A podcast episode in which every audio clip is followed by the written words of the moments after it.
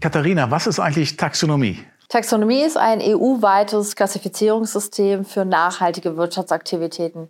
Das große Ziel der Taxonomie ist es, Geld in Nachhaltigkeit umzulenken und damit die große Finanzierungslücke des European Green Deals zu schließen. Und wann bin ich als Investor taxonomiekonform? Wenn du einen Beitrag zu einem der sechs Umweltziele leistest, aber dabei gleichzeitig keins der Umweltziele wesentlich beeinträchtigst. Seit wann müssen denn die Investoren die Taxonomie anwenden? Im Dezember 2021 wurden die Bewertungskriterien für zwei Umweltziele veröffentlicht. Einmal Klimaschutz und das andere Anpassung an den Klimawandel.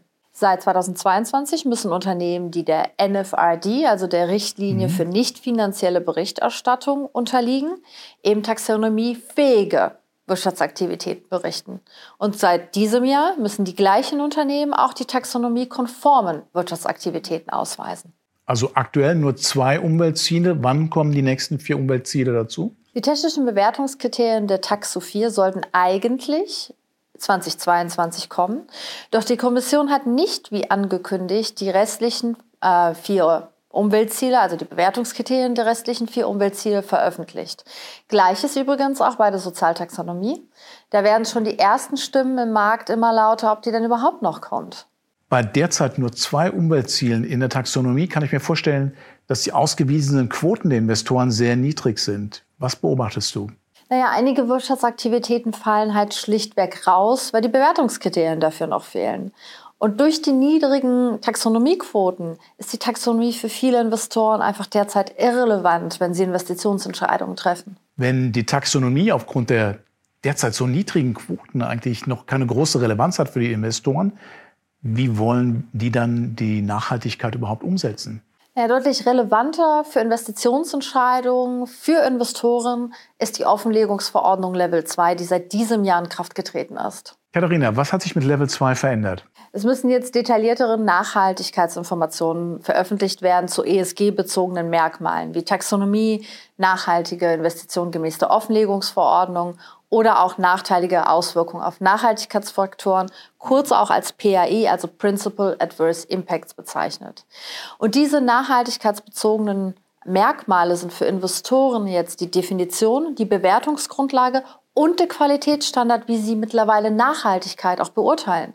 Und wer ist jetzt offenlegungspflichtig? Unter anderem Finanzmarktteilnehmer wie Versicherungsunternehmen, Wertpapierfirmen, Kreditinstitute, die Portfolioverwaltung erbringen, Einrichtungen der betrieblichen Altersversorgung und Anbieter von paneuropäischen privaten Pensionsprodukten. Kannst du mir noch etwas sagen zu den nachhaltigkeitsbezogenen Merkmalen? Während PAIs negative Auswirkungen im Portfolio reduzieren sollen, soll die Taxonomie und die nachhaltigen Investitionen gemäß der Offenlegungsverordnung einen positiven Beitrag im Portfolio leisten. Das große Problem dabei ist ja nur, dass zwei der drei nachhaltigkeitsbezogenen Merkmale gar nicht weiter konkretisiert wurden vom Regulator. Was meinst du damit?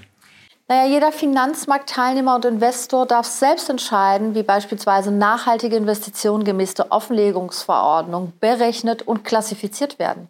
Bei der Berechnungsmethode gibt es zwei Möglichkeiten, einmal die binäre und einmal die proportionale. Bei der binären Berechnungsmethode werden ganze Unternehmen in die Nachhaltigkeitsquote eingerechnet oder nicht.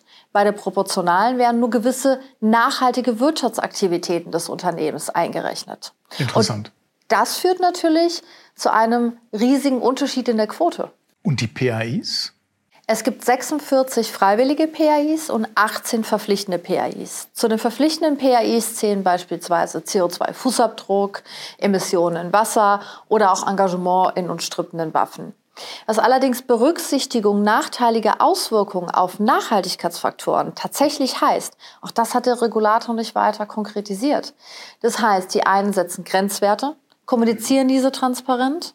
Die anderen sagen nur, ja, ich berücksichtige PAIs, sagen aber nicht welche und wie.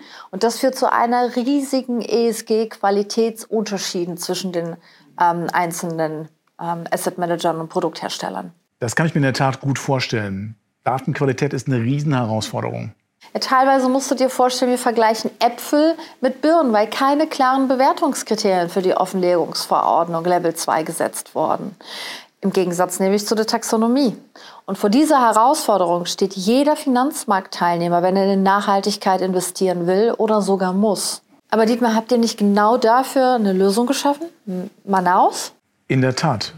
BNP Paribas hat einen Spin-off, ähm, der heißt äh, Manaus und in diesem Spin-off äh, sind über 30 externe ESG-Datenanbieter und Fintechs angeschlossen, auf die die Investoren zugreifen können und zwar mittels einer einzigen Schnittstelle, entweder von der Verwahrstelle oder der KVG oder aber zum Beispiel auch ihrem eigenen Front-Office-Tool. Dietmar, wenn ich mich recht entsinne, ist Manaus eine Ausgründung der BNP Paribas und kann ganz unabhängig von eurem Kerngeschäft angeboten werden. Habe ich das richtig in Erinnerung? Richtig. Die Manaus ESG-Lösung kann vollkommen unabhängig von der Frage, ob der Investor uns als Custodian zum Beispiel nutzt, ähm, eingesetzt werden. Sie ist extrem einfach zu implementieren. Lass mich gerade an dem Punkt nochmal zusammenfassen, was ich jetzt mitgenommen habe. Für mich vollkommen überraschend, Katharina, ähm, für die Investoren ist eigentlich die Taxonomie noch gar nicht so relevant.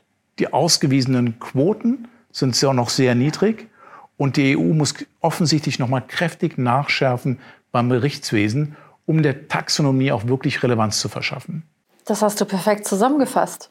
Katharina, vielen Dank für das spannende Gespräch. Übrigens, der Kaffee war Fair Trade. Vielen Dank für den guten Kaffee.